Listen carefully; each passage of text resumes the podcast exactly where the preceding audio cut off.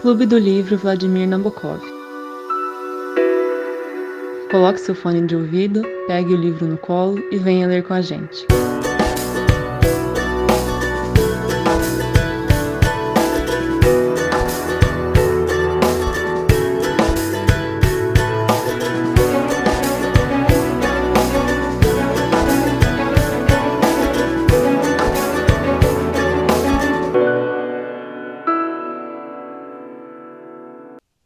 Gente, boa noite. Então, hoje a gente vai começar a fazer as discussões do livro O Fim da Eternidade, de Isaac Asimov. Meu nome é Carolina, sou estudante de medicina da UFTM, estou no quarto período. Vou deixar meus colegas se apresentarem também. Pode em ordem alfabética, gente. Vai você, Fê. O André vai ficar Oi, eu sou o Fernando. novo. Ok, então eu sou, eu sou o Fernando e meu maior feito é ser namorado da Carolina. É, olá, boa noite, pessoal, tudo bem? É, eu sou Gustavo, sou membro é, recente do Clube do Livro e sou estudante de Ciências Sociais, estou no quarto ano atualmente. Sou professor de um cursinho popular também, na disciplina de Sociologia. E é isso, hoje a gente vai discutir, como a Carol disse, Isaac Asimov. Olá, gente. Meu nome é João Pedro. Eu estou no segundo período de medicina, também da FTM, e eu amo muito literatura e eu amo muito esse grupo. Ai, que fofo. Oi, gente, meu nome é Lucas, tô, também faço medicina na UFTM, no quarto período. E é isso. Pode se apresentar, André. Oi, gente, tudo bom? Meu nome é André, primeira vez que estou participando do clube e estou aqui para aprender com vocês. Também faço medicina na Federal do Triângulo Mineiro. E é, vamos lá. Esse povo da Então, medicina parece que falar um pouco. brota, né? Eu, fa- eu falei Federal do Triângulo Mineiro porque eu não sabia o que que era o FTM quando eu entrei. Eu falei, gente, o que que a pessoa vai ouvir e não vai saber? Tem razão. Ô, Tronco, se você quiser falar um pouquinho sobre a sua escolha do livro. Ah, tá. É, bom, então, é, o, o Fim da Eternidade, que é o livro do, do Asimov, eu, eu escolhi por um interesse é, mais pessoal, assim, na, na ficção científica, né? E, e- fazia um, um bom tempo, assim, que eu, que eu tava, tava de olho no, no Fim da Eternidade, né? Que é um dos melhores livros para começar a, a, a- a- a se aventurar pela, pela literatura russa, né? Principalmente a do Asimov, mas en- entre outros autores também. E é, entre outras razões que eu, que eu, pelas quais eu escolhi, foi porque ele, ele, ele traz uma questão muito interessante com, com o tempo, né? Com essa questão da eternidade, de viagem espacial, viagem temporal. Eu achei, meio, eu achei bem massa. é, tal- talvez trazer esse livro, né? É, eu vou falar um pouquinho sobre o autor, porque eu acho bem interessante também, né? O Asimov, ele nasceu em Petrovich, na Rússia, em 1920, né? Então a gente já está passando por um contexto ali de, é, de Revolução Russa, ele já está já tá imbuído lá da, da- daquele de um, de um outro modo de produção, de um outro modo de vida. Só que ele se naturaliza norte-americano em 28, né? É, eu, fiz, eu fiz esse adendo da, da Revolução Russa porque isso com certeza influencia muito assim as questões que ele escreve no livro, né? É, e esse livro que a gente vai discutir hoje, ele publica em 55, né? Quase, é, na, no comecinho da segunda metade do século XX, né? É, e aí ele, ele conta um pouco a história de um, de um, de um cara que ele vi- viaja pela, pela eternidade, né? Viaja nos, pelos séculos, né? É, um cenário meio distópico, assim. E, é isso. Então, só para introduzir, é, hoje a gente vai fazer uma discussão dos seis primeiros capítulos da obra. E aí ele basicamente vai começar o livro fazendo uma descrição é, de uma viagem no tempo por meio do- de um local que eles chamam da caldeira. E aí, o que, que seria essa caldeira, né? Só para ilustrar, eu vou ler um trecho. para mostrar como que é essa viagem no tempo. Tudo que a caldeira continha, inclusive ele, estava se precipitando para cima na escala do tempo, através da eternidade. Então, eu não entendi direito o que, que é essa. O que, que ele quer representar com essa caldeira, porque eu sempre imaginei uma viagem no tempo, assim, a pessoa entra no, no negócio de metal e vai se teletransportar para outro lugar. E nesse lugar, nessa, nesse livro, ele coloca de uma forma diferente, né? Como se ele se transportasse junto com o lugar, que eu achei bem interessante. E aí, nessa pequena apresentação do começo, eles vão apresentar o Harlan, que o Tronco falou, que ele é nativo do século 95, e ele meio que passou por um programa de treinamento para se tornar um eterno eles chamam de eterno. É uma pessoa que ela vai trabalhar ali para.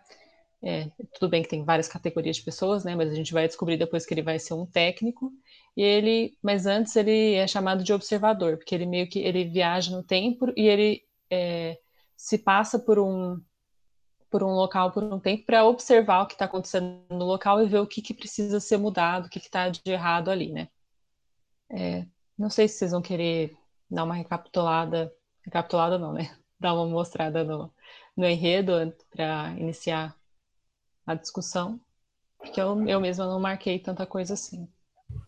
Acho que. Assim, eu marquei bastante coisa. Ah, pode falar. Fala.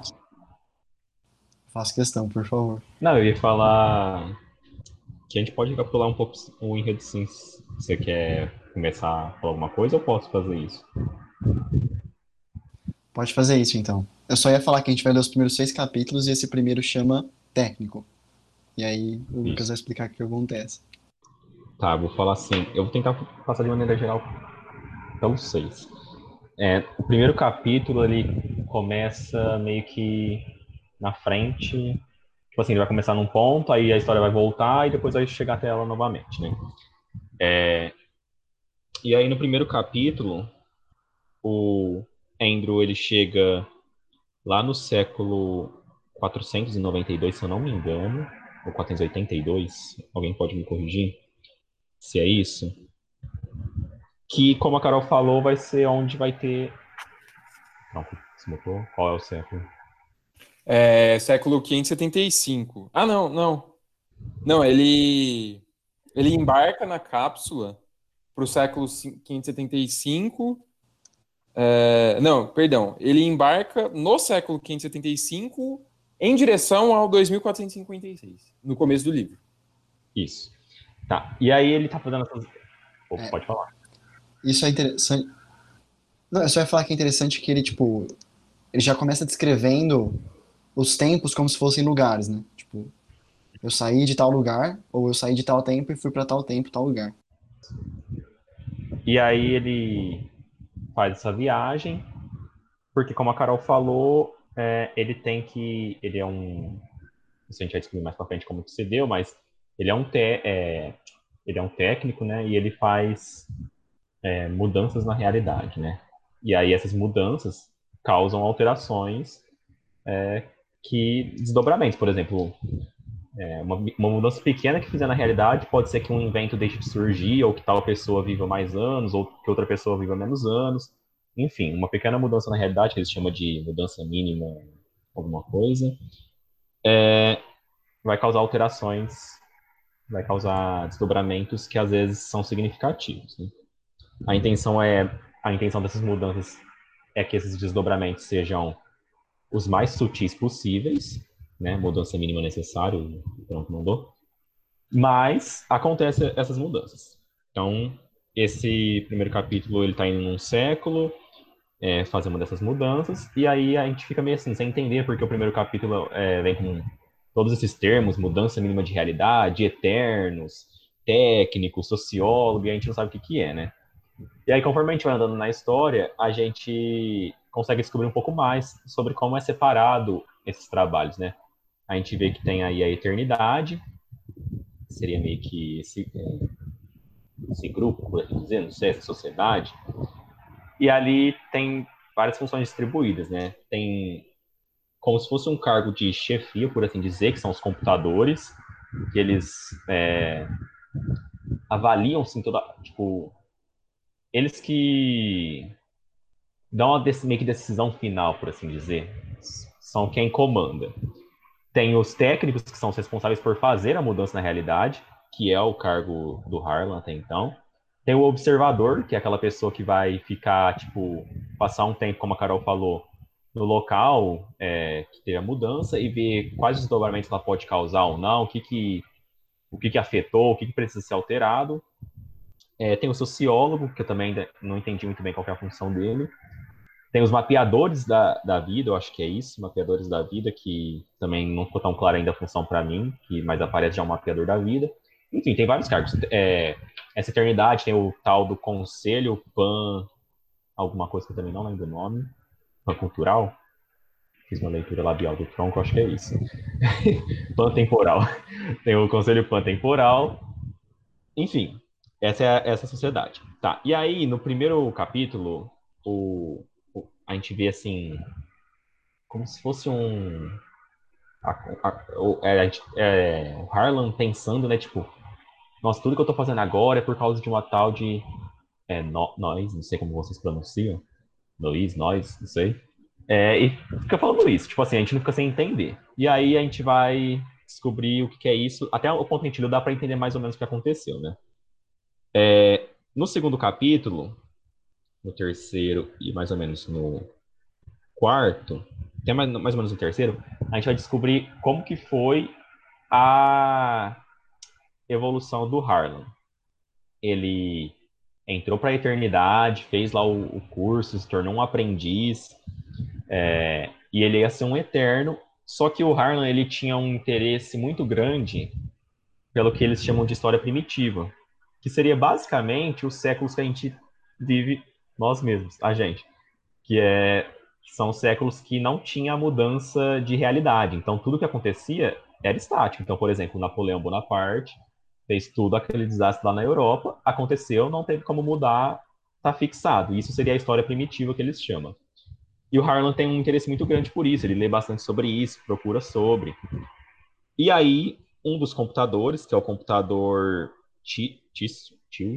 Cells, não sei pronunciar, ele vê que, que o Harlan tem um potencial muito grande é, com as habilidades dele. As descrições que ele faz é, são muito boas, os relatórios dele são muito bons, e vê que ele tem um, um potencial muito grande, mas não para ser lá, um, não para ser um daqueles membros da eternidade que ele estava destinado, né? Que era depois de aprendiz você vira um, acho que é eterno mesmo, não, mas tinha um outro termo, mas para ser um técnico. E o técnico ele é visto como um cargo com muito preconceito, porque ele é a pessoa que faz a mudança na realidade propriamente dita, ele que põe as mãos na massa, ele que vai lá e causa é, esses desdobramentos, né? E o Harlan ele aceita ser o técnico é, e fazer essas mudanças. Até que num determinado momento ele tem que ir lá para um para um século que eu achava que era o 482, mas é, a gente viu lá que era 500 e pouco. E lá tá essa nós, que é uma mulher. E assim, a, a, ao que tudo indica, parece que o Harlan se apaixonou por ela, né? E aí é, a gente vai ver quais foram os desdobramentos disso. É mais ou menos isso que a gente leu. Se alguém quiser complementar, mas de uma forma geral, foi isso que se passou nesses seis capítulos. A única coisa que eu queria complementar nesse comecinho é que esse preconceito que eles têm assim com os técnicos é que parece que eles veem os técnicos como uma pessoa sem sentimentos, né? uma pessoa fria. E é, a partir do momento que o Harlan ele se apaixona pela, pela nós, não sei qual é o nome dela, é, parece que ele está lutando contra meio que a natureza dele, porque ele não quer ter sentimentos, é, e ele acaba desenvolvendo esses sentimentos por ela. É, ah, pode ir, Fer. Eu vi que você abriu o microfone. Não, eu ia só comentar que, tipo, eu acho que a gente acabou dando um panorama geral dos seis capítulos, aí seria interessante agora a gente meio que pensando coisas interessantes, acho que é mais fácil. É, Igu, pode começar você, depois eu falo. Tá, mano, eu tenho uma coisa bem, bem massa, assim, pra, pra, pra gente, pra pôr aqui, pra jogar, né, pra gente pensar, que, na verdade, não tá no texto propriamente, né, não tá no livro, mas é, tá no... Se você pegar o livro, a capa do livro e virar, tá atrás, assim, junto com o... meio como se fosse o, a sinopse do livro, sabe? E tá escrito algo muito interessante que, que eu gostaria de comentar, assim, para começar, que é, por circunstâncias sob o nosso controle, o amanhã será cancelado. E é, o livro nada mais representa do que uma história inovadora é, sobre a relação entre a humanidade com o próprio tempo, né? E é uma relação conflituosa, diga-se de passagem, né? E é interessante pensar que no meio do livro, quando ele está comentando, né, quando ele está apresentando a história, né, a narração é em terceira pessoa. É, quando o narrador está nos contando a história, ele diz, né, é, que a eternidade ela não tem fim, né? Só que isso é através de uma fala do próprio do próprio do próprio Harlan, né? Do Andrew Harlan. É, a eternidade ela não tem fim, né? É, como o próprio nome o próprio nome já, já diz. É, mas é muito interessante parar para pensar nesse, nesse trecho que eu comentei, por quê? Porque é, tudo todas as circunstâncias, todos, todos os fatores, todas as vivências, todos os pensamentos ali, é, ou seja, a vida das pessoas está na mão né, desses eternos, dos técnicos, dos sociólogos, enfim, de todo, todo esse agrupamento dividido numa forma hierárquica é, é, que vai controlar isso, né? E é uma reflexão até para a gente, assim, né? Pra, extrapolando um pouco o livro do Asimov, e eu acho que é exatamente por isso que ele que ele está imbuído ali daquele contexto da Revolução Russa, né, de 17, é, ou seja, ele está vivendo por aquilo, apesar de ele não ter escrito em 17, né, mas ele, ele ainda vive sobre essa circunstância, né, e é interessante a gente pensar, né, que, na verdade, uh, as mudanças, é, a nossa vida, é, a nossa própria sociedade não está nas mãos de ninguém senão nas nossas próprias mãos, né? E o Asimov ele me fez pensar muito nessas questões, assim, por mais que, que eu esteja ainda no começo, né, ali, somente os, os seis primeiros capítulos, mas é bem impactante, assim, é, diante desse cenário é, distópico, né, que ele que ele está falando, e, enfim. É, uma outra coisa que eu gostaria de comentar, mas mais rapidinho, é, sobre, sobre essa questão uh, quando ele encontra a nós, né? Lá no século 482, né? É uma confusão. Uma hora ele vai para o 482, outra hora ele vai para o 2000, não sei quanto, outra hora ele vai. Enfim. É... E uma coisa que é bem interessante é que quando ele, quando ele, ele viaja lá ao século 482 é, e encontra nós, que na verdade ela, ela é uma ela não é da eternidade, né? Ela é uma pessoa comum, ela é uma, uma pessoa que vive ali na, no mundo real, no mundo normal, e ela é meio que extraída desse mundo para trabalhar como uma empresa, como uma secretária na, do, do, do Tiswell, ou não? Uma secretária de alguém. Do, do Finge, eu acho. Do Finge, é isso, do computador Finge.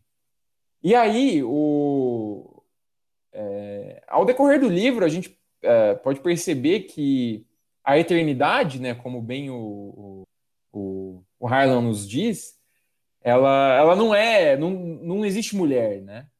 E inclusive a nós, em um, em um dos diálogos com o Harlan, questiona justamente essa, essa, essa característica, e aí ele explica ele explica por meio do pensamento, né? ele não responde a ela, mas ele explica por, por, meio do pensamento e a gente consegue entender, né?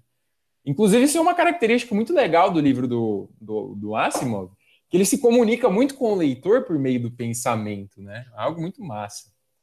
É, e ele vai dizer que no tempo as mulheres elas, é, elas eram qualificadas apenas como objetos, né? como coisas. E se assim eram, é, eram possíveis, né, eram passíveis de ser observadas, de serem estudadas, né? E isso me fez pensar muito, muito na época em que a gente vive, assim, né? Uh, de dessa questão da, da mulher, enfim, né? E, inclusive é um tema que a gente chegou a tocar no, na discussão do livro passado, mas enfim, é, eu tenho é mais ou menos isso assim que eu queria ter colocado, assim, para a gente pensar um pouquinho, né? Depois eu tenho outras questões interessantes para falar também, mas é mais para o final. Assim. Gu, eu vou emendar duas, dois comentários que também não estão no livro sobre esses dois pontos que você falou. Então, primeiro de pensar, tipo, no hoje, no, em como lá eles têm a vida nas mãos de outras pessoas e a gente tem a, nossa vida, na, a gente tem a vida nas nossas mãos. O livro fala que o, o, acho que campo temporal foi inventado no século 24, ou seja, daqui uns 300 anos. E o mas a viagem no tempo só foi possível no século 27. É, mas eu não, não sei porquê, ele não, não explica isso no livro. Mas eles decidem não alterar nada antes disso. Talvez, não sei, por uma impossibilidade, né? Você pode alterar e a viagem do tempo nunca ser inventada, aí acaba a eternidade. Mas enfim, eu achei interessante isso. Qual foi o motivo deles terem escolhido não alterar nada que aconteceu antes da invenção da viagem no tempo? É, e o segundo comentário, eu tinha achado o livro um pouco. Assim, eu gosto muito de como o Asimov escreve. Ele escreve como um. Talvez inspirado um pouco nos romances policiais. Então ele coloca lá o protagonista. A gente sabe que ele está fazendo uma coisa errada no primeiro capítulo, que ele fica meio nossa, será que eu devia estar fazendo isso? Não sei o que, não, mas eu vou em frente, vou fazer isso por nós. Aí já coloca um personagem maior que dá motivo para ele e assim por diante.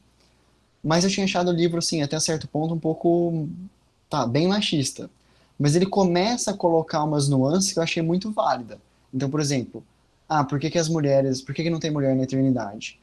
Bom, é porque você retirar uma mulher da vida, da realidade, causa muito mais consequências do que você retirar um homem. Talvez, talvez pelo papel social da mulher. É, outra coisa, ele coloca nós, que é a personagem, tipo assim, par romântico, digamos assim, no num século matriarcal em que as mulheres podem tipo, tipo assim, as mulheres são totalmente iguais aos homens socialmente. Então isso eu achei muito interessante. Ela se veste como ela quer, não tem problema ela conviver com um homem em casa porque é assim mesmo e boa, todo mundo aceita. Não é igual hoje que ela, ela poderia, sei lá, ficar mal falada pelas duas coisas que eu mencionei. Claro que tem melhorado bastante, mas assim, ainda nós ainda vivemos uma sociedade muito machista. É, esses eram meus dois comentários mais gerais. Aí eu acho que eu vou deixar outras pessoas falarem e aí depois eu faço alguns comentários específicos sobre coisas que eu achei interessante de, tipo, como ele cria esse mundo da eternidade e tal. É, já que a gente está nesse assunto, uma das minhas marcações é sobre isso. A Fernanda até falou sobre, eu vou ler ela, para ficar aqui. Acho que a gente, todo o livro a gente discute sobre, sobre mulheres, né? Sempre tem uma, uma deixa para a gente discutir. É, é naquele momento que o, que o Harlan encontra, que ele vê a nós pela primeira vez, que ele fica todo né, desconcertado, por assim dizer, e fica meio que tentando negar, né? Como a Carol falou. É, ele teria, assim, esse negócio de não ter o sentimento, ele fica tentando negar ela, mas sabendo já que não vai conseguir. E aí ele fala lá, computador finge, sugiro que a senhorita Lambent retorne ao tempo. Finge estreitou os olhos, fez um gesto com a cabeça em direção a uma cadeira, cruzou as mãos sobre seu queijo frágil e redondo e mostrou alguns dentes. Bem, sente-se, sente-se. Acha a senhorita Lambent incompetente, inadequada? Quanto à sua competência e adequação, não posso opinar. Depende das tarefas atribuídas a ela e eu não atribuí nenhuma. Mas você deve perceber que ela não faz bem à moral deste setor. Finge fitou com distanciamento, como se sua mente de computador estivesse fazendo abstrações além do alcance do eterno comum. De que modo ela está afetando é, a moral? Técnico. É, não há necessidade de perguntar, disse Harlan cada vez mais irritado. Sua roupa é exibicionista. Ela. Espere aí, espere um pouco, Harlan. Você já foi observador aqui. Sabe que a roupa dela é a vestimenta padrão no 482. Então ele coloca aí essa questão da roupa que o Fernando falou pra gente. É, e isso, assim, é como, por exemplo, o que acontece hoje em dia, né? A gente mora no Brasil, país tropical, todo mundo usa roupas, por exemplo, curtas, que, porque a gente mora num país quente, é a vestimenta padrão, e mesmo assim tem pessoas que utilizam é, esse argumento aí para justificar coisas injustificáveis, né? Então, eu acho que também é uma crítica que o, que o Asimov coloca aí na pessoa, na pessoa do Harlan ao, ao, fazer isso. Então, naquele começo lá, que como o Fernando falou, poderia, poderia parecer um pouco machista, é, eu acho que na verdade ele tenta combater um pouco isso, né? Depois a gente acaba descobrindo que ele está fazendo críticas a isso.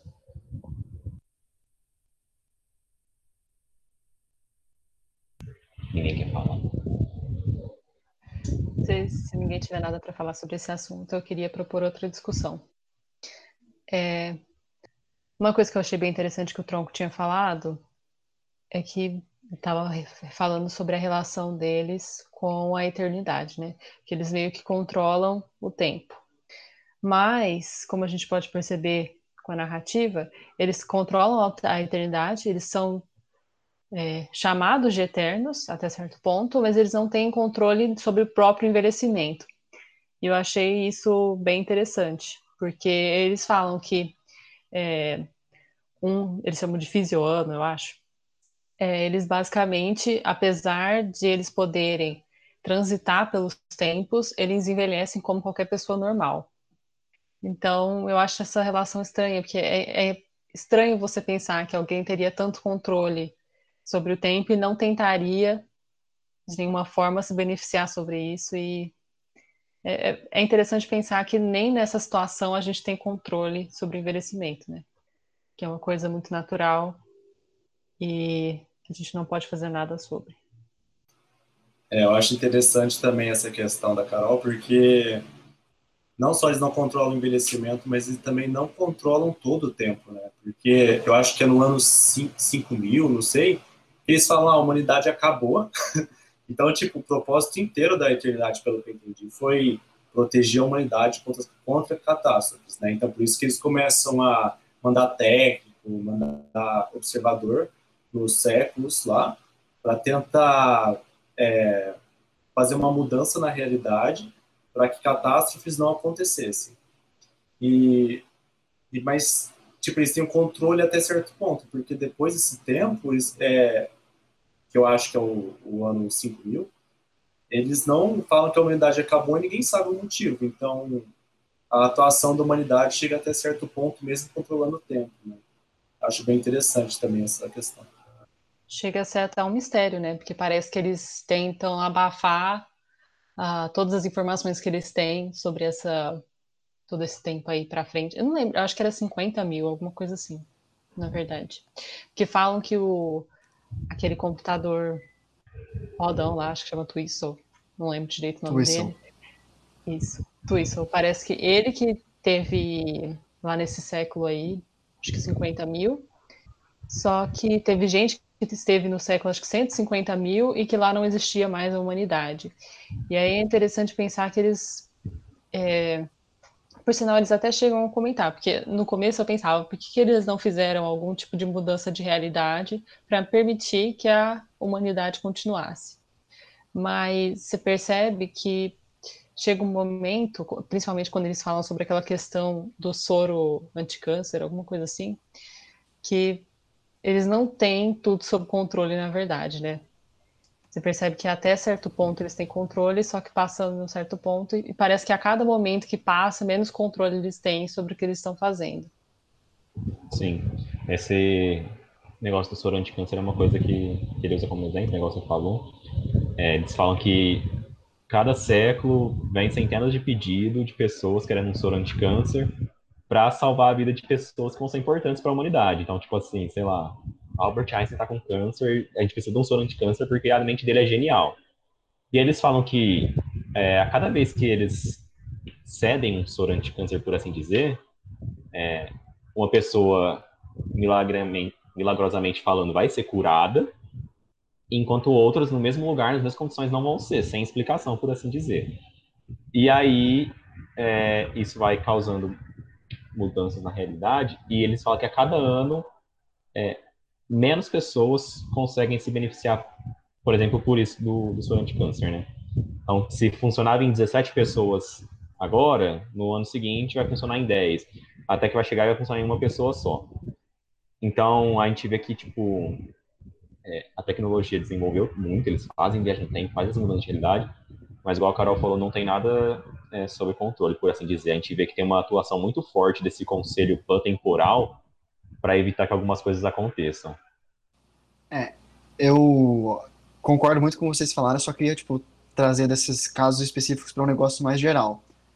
É que tem uma lógica muito utilitarista nas mudanças que eles fazem. Isso fica, tipo, escancaradamente claro, que eles...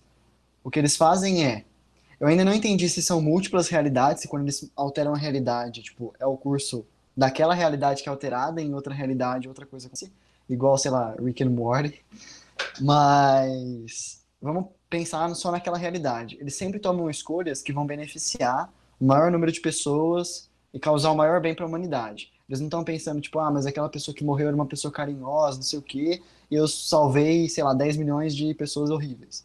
Eles não estão preocupados com isso. E o interesse, aí, tipo, para pegar o exemplo que o Lucas deu do soro anticâncer, tem cada século se especializa em alguma coisa, né? Tipo, às vezes ele menciona, ah, tem século que tem uma, uma classe dominante, tipo, tem uma desigualdade social muito grande. E eles têm limites, mínimos aceitáveis, máximos aceitáveis. Mas às vezes essa desigualdade social muito grande, em que uns trabalham e outros ficam à toa, proporciona um desenvolvimento cultural muito grande. Então tudo tem um, um trade-off, né? Você perde um lado ganha do outro. Então eles têm limites, né? Tipo, para não ser um século onde tem escravidão, sei lá, alguma coisa assim, por exemplo mas eles também deixam mais ou menos solto para você ter, ah, tem um século que ele é muito culturalmente desenvolvido, outro que é muito cientificamente desenvolvido. E aí alguns séculos tem o soro anticâncer. E o negócio do soro anticâncer é que eles, eles têm um... Isso eu achei muito legal. É, tipo assim, além de utilitarismo, é meio liberal, né? De você ter um comércio intertemporal. Então eles vêm, tipo, o, quem faz soro anticâncer vende para outros séculos que não tem. Só que na hora que, eles, que os Eternos vão escolher quem vai receber o soro anti-câncer, eles não escolhem quem é as pessoas da, da os, não sei como ele, ele traduz os timers, as pessoas daquela realidade, é, quem que elas querem salvar. Eles escolhem quem que não vai alterar a, a realidade para pior. Então às vezes eles vão salvar, sei lá, um cara que foi condenado à pena de morte e deixar o Prêmio Nobel da Paz morrer. Tá, esse era um comentário sobre, sobre o que o Lucas falou. Sobre o que a Carol falou, pelo, tem algumas coisas interessantes. Tipo, pelo que eu entendi, o Twistle deixa escapar, não sei se todo mundo percebeu, que ele quer que o Harlan trabalhe com ele para salvar a eternidade. Então, assim, isso ficou meio jogado no ar, ele fala só rapidinho, o Harlan meio que não liga. Mas, assim, não sei, eu acho que vai ter alguma coisa mais pra frente. E outra coisa que eles deixam claro é que, assim, eles conseguem viajar no tempo, né, para frente e para trás. Parece que eles não mexem na história primitiva, talvez para não correr o risco de desinventar a viagem no tempo. É, mas quando eles vão indo para frente, chega num momento que a humanidade desaparece. Eles continuam indo para frente, chega num século que eles não conseguem ver mais nada. É meio que um intervalo onde eles não conseguem ver o que está acontecendo. Ah, não, acho que, desculpa, eu acho que assim, tem a humanidade, aí tem um intervalo que eles não conseguem ver o que está acontecendo, e depois, quando eles conseguem viajar para aquele século de novo, é, não tem mais humanidade. Então, eles não sabem direito o que acontece para a humanidade acabar. Eles só sabem que acaba. E tem uma limitação da eternidade. Por que, que, por que, que eles não conseguem viajar para esse período de séculos, que é meio que um buraco lá? Isso também são mistérios que talvez a gente vá descobrindo. É, e eu acho que esses eram os dois outros grandes comentários que eu queria fazer. Tem mais alguns trechinhos mas eu vou deixar quem quiser complementar falar e aí depois eu retorno. É, então, é, eu queria comentar essa, esse trecho, né, essa parte né, que a gente embarcou.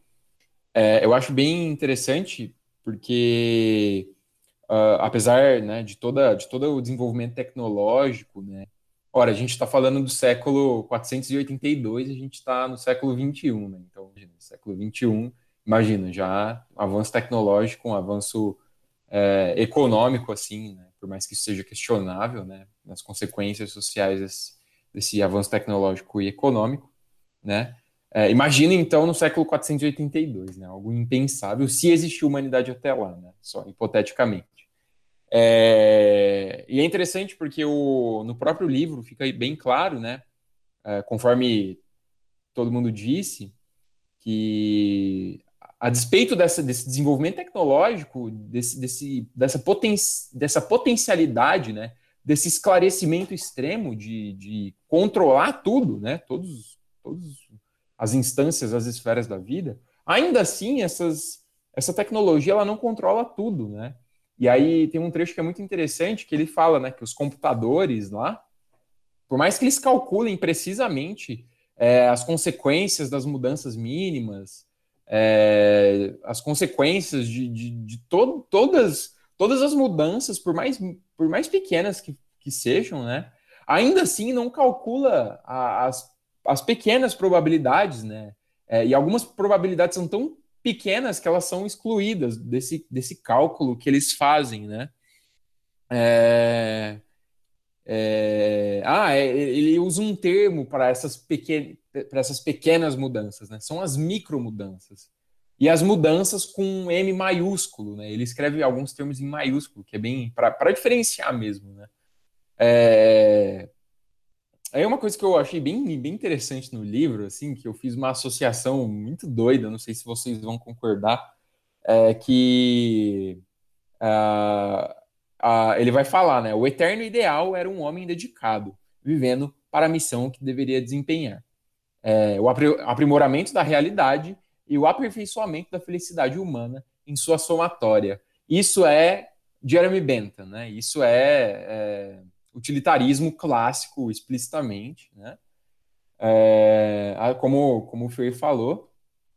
E mais para frente, né, mais para o final ali do, do, do capítulo 5, capítulo 6, ele vai, ele vai falar outra coisa bem interessante que tem a ver com a, com a função ali do, dos técnicos, dos eternos em geral, né?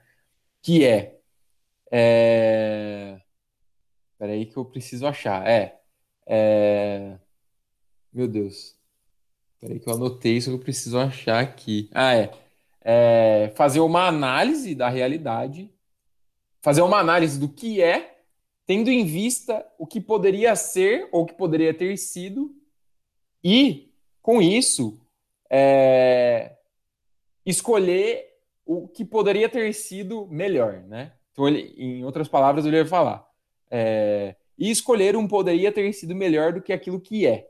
É, e mais para frente, transformar aquilo que é naquilo que pode ser. Um novo e um novo pode ser continuamente e continuamente, né? Eu achei esse trecho bem, bem filosófico, assim, me chamou bastante atenção. E eu percebi várias associações com vários autores das ciências sociais, assim, da filosofia, é, da ciência política no geral. Jeremy Bentham, eu percebi. É, eu percebi esse trecho aqui, ele está fazendo um diálogo com Hegel, claro, né?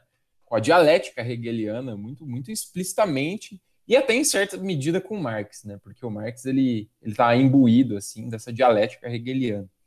É... Por quê? Porque o Hegel ele vai nos falar né, que, que o, a história é um processo, é um processo né, que em si mesmo contém contradições. Né? E o papel né, do, do observador, do sujeito, seria é, no momento que ele se afirma, se negar a si próprio e elevar aquilo que sobra, né? Então, ele analisa o que é, tendo em vista o que poderia ser, e ele eleva esse poderia ser, né? E com isso ele dá origem a um novo ser, né? E assim isso sucessivamente, né? no processo dialético, né? É, eu achei bem, bem interessante essa, essa parte. Eu brisei, pirei bastante nela. E tem uma outra parte que eu achei bem, bem interessante, que faz um diálogo também explícito com Marx, né, com a obra Ideologia Alemã. Eu não sei se isso, não sei se era a intenção do Asimov fazer isso, né, mas isso é claramente, né. Ele vai falar que é, quando ele está falando é, eu não lembro o trecho em específico, mas ele fala que uh, as pessoas normais, né, aqueles que não são eternos, eles não podem saber da eternidade, né? não podem entender aquilo que ela é, né? E aí eles fazem um cálculo probabilístico lá para saber quais são as crenças perigosas lá, né? É, que as pessoas têm crença, elas têm, têm superstições, suposições né, em relação aos eternos, né? No mundo do livro. E aí ele, ele vai falar, né? Geralmente as crenças perigosas são as que se concentram particularmente nas classes dominantes de uma era, né? E elas carregam o importante peso do que é chamado de opinião pública. Por que, que isso é a ideologia alemã? Né? Porque o Marx, quando ele escreve é, é, essa obra dele, é, um pouquinho antes do, de 1850, ele vai falar né, que a classe que, que detém o poder material da sociedade, né, a, a classe que detém o poder, é, os meios, meios produtivos, né, e portanto coordena toda a produção material de uma sociedade, contém também o poder imaterial, o poder espiritual, ou seja, o poder que vai do conhecimento, o poder que vai difundir ali a, os modos de ser, as representações, né? E é, isso fica muito claro quando ele está falando em opinião pública, né? Geralmente a nossa opinião, a opinião senso comum que a gente tem, né? Mundialmente, é uma opinião que vem da classe dominante, né? Isso é Marx explicitamente. Eu achei muito interessante essa associação. É, bom, uh, enfim, era mais ou menos isso que eu queria comentar, né? E depois, mais para frente, ao decorrer da, da, nossa discussão, eu queria comentar um pouquinho sobre a relação dele e da nós, quando eles se encontram lá. Eu achei bem, bem, bem interessante esse, esse, essa parte do livro. É, peço desculpa por, por me prolongar tanto assim, deve ter ficado um pouco chato, mas, enfim, desculpa. Um banho de saber. O Tronco falou uma coisa sobre as crenças. É... E aí eu estava pensando aqui que eu achei interessante, eu acho que eu até cheguei a conversar com o Fer sobre isso, que parece em algumas é, expressões que eles usam, que eles usam o tempo como religião. Que não sei se vocês perceberam, só que eles falam pelo amor do tempo, ao invés de pelo amor de Deus. Eu achei isso muito interessante. É, de ver o tempo como, como algo maior que meio que rege as coisas. Só que nesse caso que pode ser mudado, né? Que é estranho. E é legal isso porque eu estou vendo muita semelhança entre o Admirável Mundo Novo e, o, e esse do Asimov. No sentido de que ah, tem essa questão do tempo, né? Que é o, é o Deus. Aí lá no Admirável Mundo Novo é, é o Ford. Né? E em vez de falar meu Deus, os caras falam meu Ford, tipo, algo, algo assim. Aqui também, ah, meu tempo. E também a, na questão da hierarquização da sociedade intensa, que também tem nos do, nas duas obras, né? E nessa questão da, da hierarquização, eu queria saber o, o que vocês acham do, da posição do escritor quanto a, a, ao RSS, né, contra o, modo socialismo do, de produção. Vocês acham que ele concorda? Tipo, com base no que o, o, Gustavo falou, parece que ele é mais marxista, né? Parece que ele é mais mais voltado na, na, na, aprovação do que o Marx falou, do que o Lenin pregava e tudo mais. Só que também tem a questão do que o Fernando já falou também, sobre o que se você tem uma sociedade é, não muito desigual, mas desigual até certo ponto, aí você vai desenvolver uma sociedade muito cultural. Queria ver o que vocês acham sobre isso. Você acha que o, o Asimov ele era ele concordava com o socialismo ou discordava? Porque ele estava no, no, centro, né, como o Gustavo falou também, estava lá no centro do, da Revolução Russa, do socialismo. É, lance a brava, meu consagrado. Não, pode, pode, pode ir. Eu vou ser bem rápido, que eu ia falar que, tipo assim, não, não conheço muito a história do autor, mas o que eu sinto é que ele tem uma visão meio que assim, ele enxerga pontos positivos, pontos negativos na União Soviética, e também enxerga pontos positivos e negativos no talvez na ideologia dominante da a outra ideologia dominante na época que é o, o neoliberalismo americano ou liberalismo americano porque assim ele pinça várias coisas tipo ele fala isso da desigualdade mas ele ao mesmo tempo fala não mas tem que ter limite ele fala do comércio intertemporal que foi um negócio que eu achei muito capitalistinha então acho que depende bastante deixar o Gu descer, lançar a braba então, mano, essa pergunta ela, ela é muito interessante, João. Eu, eu percebi assim, e isso vai. Foi, mano, foi o timing perfeito, porque isso vai desembocar no que eu queria falar da, da relação entre, entre o técnico, né? E a nós, né? Que é a mina lá. É, eu acho que o, a grande reflexão que o Asimov está propondo para a gente é que, por mais que a gente tente, né? Por mais que a gente tente ao máximo é, ser quase robô, né? Ser um, é, é e eu, a figura do técnico representa isso, né? E o porquê que eu estou falando isso vocês vão entender mais para frente, né? Que vai desembocar nessa, na sua pergunta também. A grande, a grande questão do Asimov que ele está colocando para a gente no fim da eternidade é que por mais que a gente é, tente colocar ali na nossa cabeça, tente, tente se formar enquanto seres robôs, assim, né, sem sentimento algum, que só trabalhe, que só vise é, uma finalidade específica, né, no sentido bem instrumental, de uma razão bem instrumental, é, ainda assim essa pessoa, né, esse, esse humano robô, esse ser não ser, né, esse, esse, esse humano que é um paradoxo em si mesmo, né, expresso na figura do Harlan, ele não consegue vencer isso, né? Como e por quê? Pelo que ele desenvolve pela, pela, pela nós, né? E por que, que eu tô falando isso, né? Porque eu acho que a, a grande a grande, a grande reflexão que o, o Asimov está fazendo com que a gente faça é, é uma reflexão sobre o humanismo, né?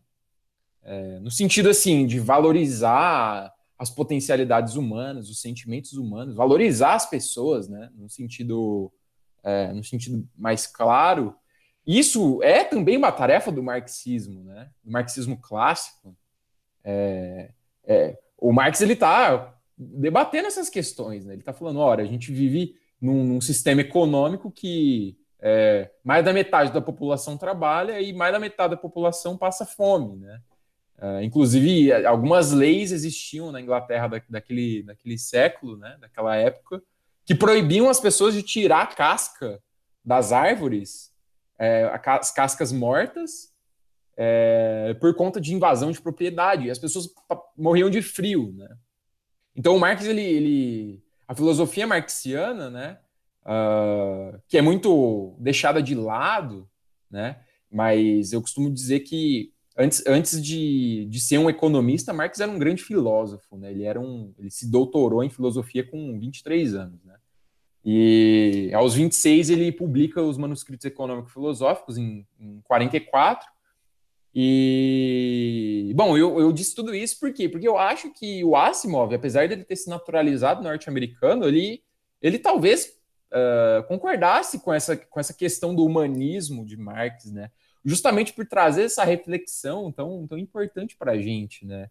De, de elevar o humanismo, de suprassumir esse humanismo, de tratar as pessoas como elas deveriam ser tratadas, que como pessoas mesmo, né?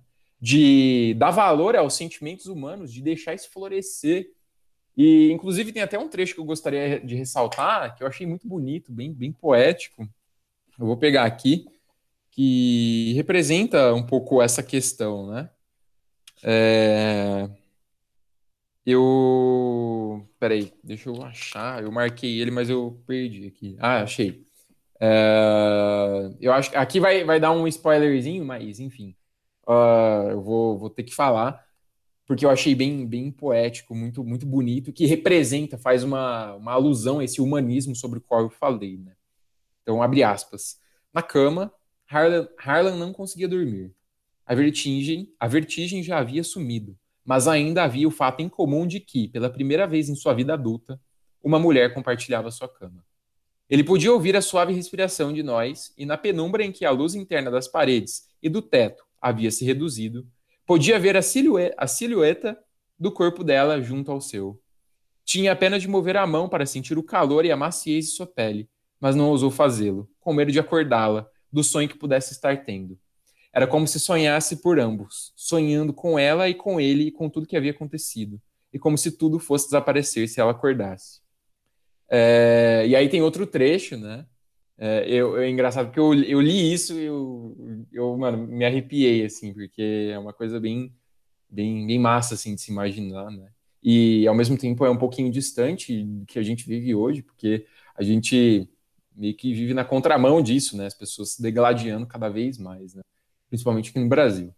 E tem um, tem um trecho muito legal, que é logo na página seguinte, eu gostaria de ressaltar, que também expressa um pouco é, esse sentido humanista, né? É, abre aspas. No silêncio daquela noite, uma noite já tão particularmente significativa em sua vida, vieram à sua mente, né, a mente do próprio Harlan, uma explicação, uma interpretação dos fatos que, em momentos mais sãos e racionais, mais normais, ele jamais acolheria nem por um momento. Né? Então, ele ressalta nessa, em outras palavras, né, trocando em miúdos aqui, ele está falando que nem, nem, nem tudo é racionalizável, né? nem todas as respostas nos são dadas por, por uma ciência técnica, né? uma, uma, uma razão instrumental, né? em outras palavras. Então, João, para concluir a sua pergunta, eu, eu, tendo, eu tendo a divergir um pouco do Fernando, que por mais que ele faça é, alusão a esses elementos né, é, de, é, desse comércio aí intertemporal, da, da própria questão do, do utilitarismo, né? É, eu acho que essa, essa questão do humanismo se sobressai, e isso, isso é, é Marx claramente, assim, também, né? Então, portanto, eu acho que ele, ele, tenha, ele tem esse, esse quesinho aí de marxista, enfim, né? Bom que as câmeras a gente fica todo mundo olhando pro outro, pensando, e aí, quem vai depois dessa? É... Vai falar, Fer? Uhum. Tá, eu vou ler um trecho então, já que ninguém vai falar nada. Que eu achei muito bonito, que eu separei. É do capítulo 5, chamado Tempista. E aí ele tá falando é, quando ele foi morar, meio que morar com a nós por alguns tempos lá, sei lá. E ele, ele começa falando assim: Conhecia a cidade tanto no espaço como no tempo. Podia juntá-la, vê-la como um organismo, vivendo e crescendo, com suas catástrofes e recuperações, sua, suas alegrias e aborrecimentos. Eu achei isso muito bonito, que é, é mais de uma noção de. Não sei, é como se você pudesse. Eu fiquei imaginando isso, pelo menos aqui em Ribeirão, né? Que é onde eu moro. Mas eu fiquei imaginando como seria interessante se a gente pudesse rever alguns tempos desse mesmo lugar onde a gente está agora, né? Ia ser muito interessante ver o, o, lugar como um organismo vivo. Só isso que eu achei bonito. É, eu vou fazer um comentário que, tipo. Foi a primeira. Acho que a primeira. Eu li umas três, quatro páginas. Nem, nem páginas, né? Posições lá no Kindle, e eu falei pra Carol isso que eu achei muito legal que ele usa muitos neologismos. E eu não sei como é traduzido. Mas, tipo assim, ao invés de falar everywhere, ele fala everywhere. Esse conselho pantemporal é o con conselho all when, de todo tempo. Então, assim, ele vai usando várias sacadinhas, eu achei, assim, muito bom. Sabe, não é de onde você é, de quando você é. Acho que isso traduz normal, né? E outra coisa que junta um pouco disso com a. Tipo assim, ele escreve bem, beleza, concordamos. Ele usa neologismos a lá. Não a lá Guimarães Rosa, mas vai. Brinca bem ali com os neologismos. Mas uma outra coisa que eu achei legal é que ele é físico. Então ele coloca muitos conceitos que você percebe, não. Aqui é uma piadinha interna. Se eu tivesse feito, sei lá, doutorado em física, eu entenderia. Mas eu não, eu não tenho capacidade de entender agora, mas eu achei legal. Então, sei lá, às vezes ele, ele fala que tem séculos que são orientados para matéria, séculos que são orientados para energia. É, e, e, vários detalhezinhos que, uh, que o, o que supre a energia da, de, dessa eternidade é os, quando o Sol vira uma nova, que é quando o Sol está explodindo, basicamente. Então, essas piadinhas, que não são piadas, mas vai, são nuances que ele acrescenta no romance que dão um toque muito maior de como se você estivesse na história mesmo, sabe? Isso eu achei muito legal. Porque assim, muitos, acho que todo escritor de ficção que quer vender algum livro tem que fazer isso, mas acho que ele faz muito bem. Eu queria, eu não lembro agora exatamente o que eu queria falar, que a gente foi meio sem sem rumo assim nos capítulos, mas tem um que meio que explica todas as, as funções da, das pessoas. Então, tipo assim, o que, que o especialista, que, que o sociólogo faz, tal. E eu acho que é interessante. Eu só não sei se é melhor eu, tipo, fazer uma paráfrase aqui, ou se alguém quer pegar em português para ler. Então, se eu não me engano, essa questão, ela tá no capítulo 2, quando ele fala lá da trajetória dele, né? Quando ele, quando ele saiu do... Quando ele foi para o treinamento, né? Virar um aprendiz. Se eu não me engano, tá no capítulo 2. É, eu acho que no 2 ele fala meio que, tipo assim, o que, que ele poderia virar e por que, que ele achou uma surpresa quando o Twistle convidou ele para ser technician, porque não era nenhuma das possibilidades. É. Mas é no capítulo 1, um, ele fala, tipo assim, quando ele encontra o Voy, ele meio que cria uma narrativazinha para explicar por, como que as coisas são alteradas. Então ele fala, tipo assim, ter, ele tá falando, por exemplo, do vício de droga. Para ter certeza, não, é, algum observador teria que ter trazido os detalhes do vício em drogas. Aí um estatístico teria que demonstrar é, como que a, a mudança, as mudanças recentes influenciaram na taxa de vícios de, em drogas. Para mostrar que era o, a maior em toda a realidade, alguma coisa assim. Aí um sociólogo, aí ele fala, provavelmente o cara lá que ele estava conversando na, no primeiro capítulo, tinha que interpretar isso dentro do perfil daquela sociedade específica. Então, tipo assim, às vezes aumentou, mas naquela sociedade ainda está num parâmetro aceitável.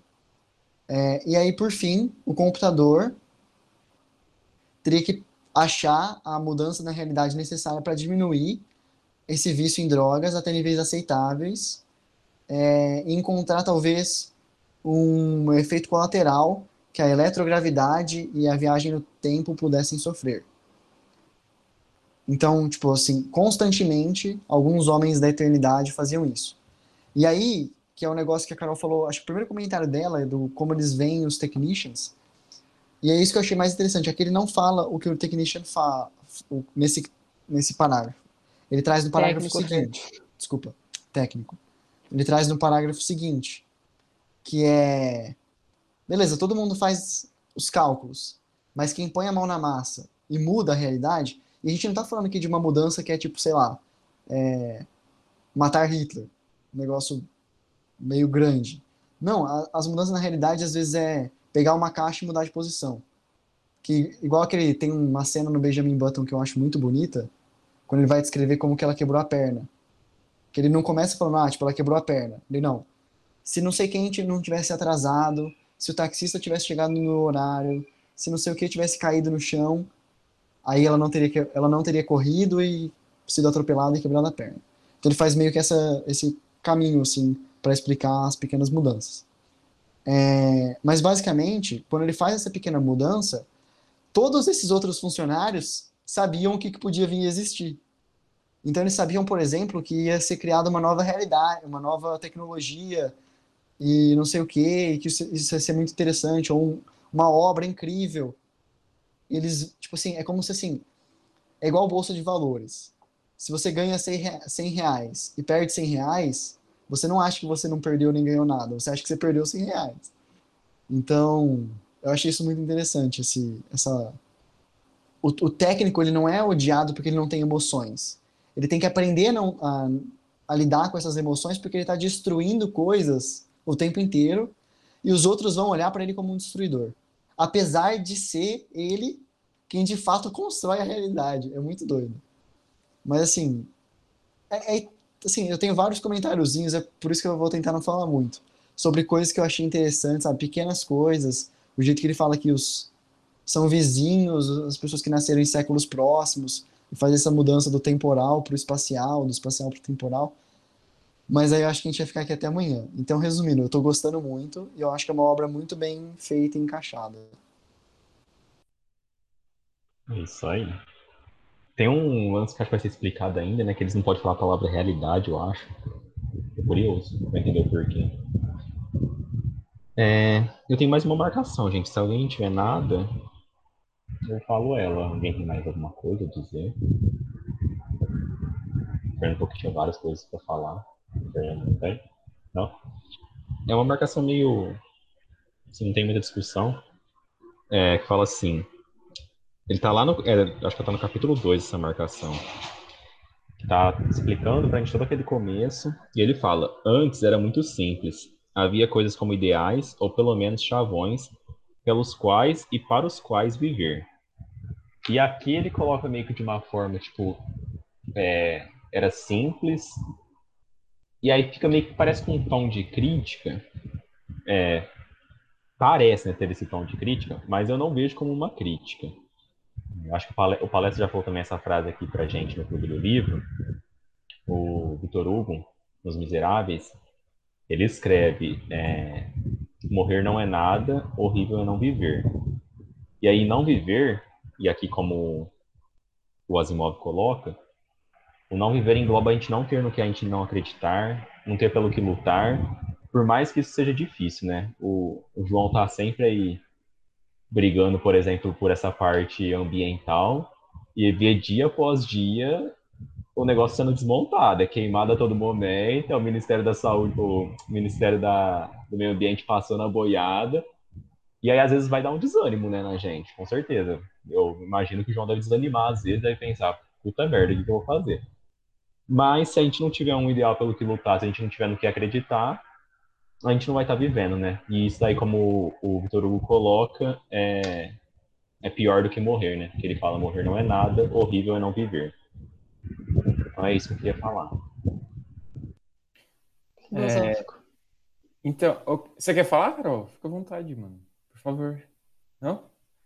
É, então, sobre, sobre essa questão, Lucas, eu, muito massa você ter comentado, né? E que legal, João, que, que você é, lida com esse tipo de coisa, né? Massa. É muito importante, inclusive. É, mas eu, eu não sei se existe uma pessoa que fala isso, né? Mas eu costumo dizer que, que as utopias de hoje são as realidades de amanhã, né? E por isso elas são importantes, né? Por mais que elas possam ser utópicas, né? Porque, na verdade, falar em utopia é algo também não é algo que não, não vai existir, mas é algo que pode existir. Por si só, falar que uma utopia é algo é, é, falar por si só que é algo não não pode é, não pode acontecer, né? Eu acho meio é, complicado assim. E enfim, é mais ou menos essa essa, essa isso que eu queria comentar assim, né? Eu concordo plenamente assim, a gente precisa ter ideais na nossa cabeça, né? ter algo a que a gente possa lutar e pensar e viver para aquilo, né? Pessoal, eu tava ouvindo até agora, né? E vendo assim a, o enredo da, do, do livro e tudo mais, eu percebi que tem muitas associações que a gente poderia fazer, talvez num próximo encontro, que eu vou, estar mais por dentro do livro, vou alcançar vocês, seria de trazer alguns elementos culturais atuais, assim, que eu acho que vocês falando eu consegui associar muito, por exemplo, algumas séries, algumas coisas, sabe? Tem uma série nova da Netflix que eu acredito que tenha sido até baseada nesse livro, assim, de tão que de tanto que ressoa. Seria aquele The Umbrella Academy, sabe? Ela não é muito boa, é uma série bem assim pra você assistir quase dormindo no sofá, mas é praticamente isso, uma sociedade que tem os viajantes que tentam de alguma forma manipular e vão para o futuro, vão para o passado. Então, fica aí uma dica para o próximo a gente também assistir, talvez, sei lá, poder fazer alguma associação, sabe? E trazer isso para uma outra mídia que seria, além da leitura, a gente associar o universo pop e, trazer mais para esse contexto atual de, de releituras possíveis que estão fazendo por aí, né? Bom demais. Ninguém tem mais nada a comentar? Fechamos a discussão dos seis capítulos. Calma, que eu tenho só mais uma coisa vocês deixarem. É, eu vou ler, na verdade, dois trechos que me fizeram achar, pensar algumas coisas diferentes. Deixa eu achar ele. Tá. É, primeiro eu vou ler um que é do capítulo 4. Ele fala assim: Harlan havia sido técnico durante dois anos quando reentrou no século 482, pela primeira vez, desde a despedida com Twissel. O século não havia, muda não havia mudado, ele sim. E aí, mais para frente, depois do encontro dele com a nós, tem um trecho que é assim. Ele se encontrou novamente diante do refletor, fitando sua imagem que o fitava também, com profundas rugas verticais entre os olhos. Ele as alisou e pensou: não sou bonito. Meus olhos são muito pequenos, minhas orelhas são salientes e meu queixo é muito grande. Nunca havia pensado particularmente no assunto antes, mas agora lhe ocorrera de maneira totalmente súbita que seria agradável ser bonito. E aí lembro esses dois trechos, principalmente, eu tinha pensado numa questão que é assim, é, me parece pelo menos que ele começou a prestar atenção nele mesmo e a se importar com sua aparência só quando a visão do outro começou a ser importante para ele, que foi no momento que ele é, começou a gostar da nós. Então, só a partir do momento que a visão dela sobre ele passou a ter importância, ele próprio conseguiu olhar para si mesmo. E eu achei interessante esse, essa introspecção que isso gerou, que esse encontro gerou nele. Só isso. Alguém tem mais alguma coisa para falar? Ou vamos fechar por hoje, Alfer? Se ninguém tiver mais nada, eu gostaria de lançar a braba final. Beleza. Então é só falar que, tipo, a gente explicou mais ou menos o enredo, fez alguns comentários. Desculpa, André, vou te dar um spoiler.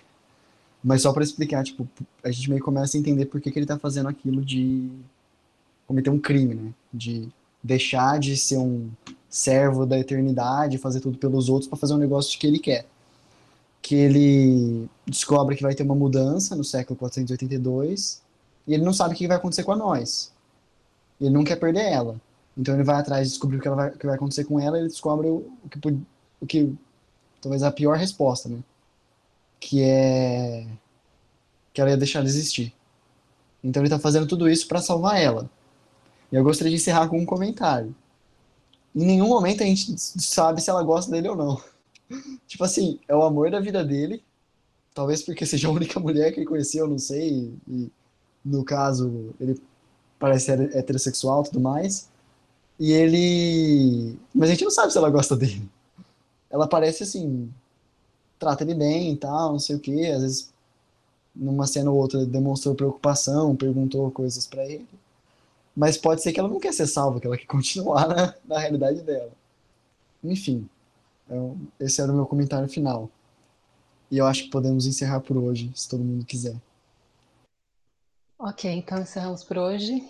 Voltamos depois, acho que com mais seis capítulos, não tenho certeza. Acho que sim. Então, do 7 ao 12. Então, tchau, meu povo. Tchau, ouvintes. Tchau, pessoas. Tchau, ouvintes. Tchau, galera. Boa semana para vocês.